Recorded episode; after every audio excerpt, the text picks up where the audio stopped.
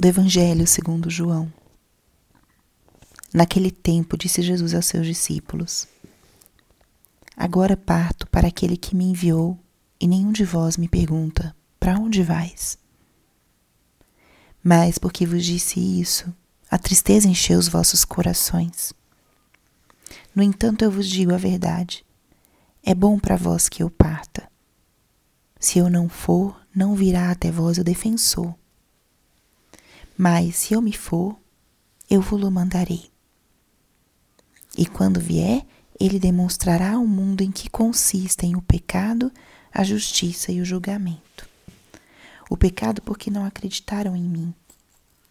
A justiça porque vou para o Pai, de modo que não mais me vereis. E o julgamento porque o chefe desse mundo já está condenado palavra da salvação. Espírito Santo, alma da minha alma, ilumina minha mente, abre meu coração com teu amor, para que eu possa acolher a palavra de hoje e fazer dela vida na minha vida. Estamos hoje na terça-feira da sexta semana da Páscoa. E o que a palavra de hoje nos diz? Aqui Jesus está explicando aos seus apóstolos a importância da ida dele para junto do Pai. É um trecho do discurso de Jesus na última ceia, onde ele vai explicando os benefícios da partida dele para o Pai. E eu acho que hoje, nessa manhã, a gente pode fazer duas leituras dessa fala de Jesus. A primeira é a leitura concreta do fato de que Jesus, que havia estado com seus apóstolos, havia estado entre eles, iria para o Pai. Essa partida essa separação, esse desprendimento de nosso Senhor, que os apóstolos teriam que fazer da presença física de Jesus. Jesus vai preparando os seus apóstolos para esse momento dessa separação. E ele explica que ele iria, mas seria necessário que ele fosse para que ele pudesse enviar o defensor. Estamos aqui ao longo dessa semana adentrando e virando o nosso olhar para a pessoa do Espírito Santo. Hoje Jesus nos apresenta o Espírito como defensor. Aquele que nos protege, aquele que fala em nossa defesa, aquele que busca a justiça. Tantas outras características. Jesus nos convida a abrir o coração e a alma aos seus planos e acolher aquilo que ele queria enviar. Próprio Espírito. Uma outra forma da gente fazer uma leitura sobre essa passagem é olhar para a nossa própria vida.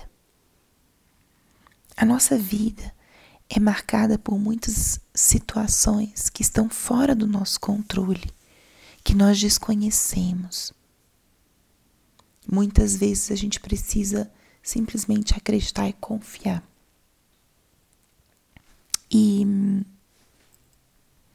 o que acontece no nosso interior quando nós temos que confiar é angústia, temor, ou acontece muito com a gente de querer ter o controle de todas as coisas. Só que o que Jesus está falando aqui é que por vezes nós temos que perder algo para ganhar algo ainda maior em troca. Quando a gente compara isso com a presença do Cristo vivo, é até difícil a gente comparar. Mas o que ele está querendo dizer é: vocês têm que me deixar aí e convém que eu vá, porque se eu não for, eu não envio o Espírito Santo. Como precisamos fazer esse exercício de entregar aquilo que Deus nos pede, com a certeza de que Ele depois vai nos retribuir com algo muito maior. E nem é retribuir, vai nos presentear com algo muito maior.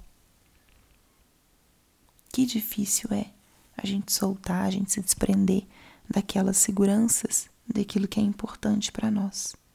Mas esse é o grande convite de hoje. Deixar Jesus ir para que ele nos envie o Espírito Santo. E aqui nessa frase você pode substituir por algo que esteja sendo difícil para você, soltar, abandonar, entregar. Entregue, porque o que vem depois é ainda maior. Então, peçamos hoje essa graça. E hum,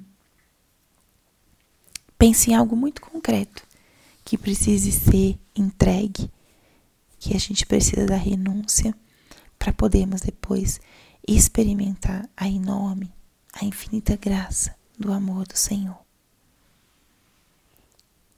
Glória ao Pai, ao Filho e ao Espírito Santo, como era no princípio, agora e sempre. Amém.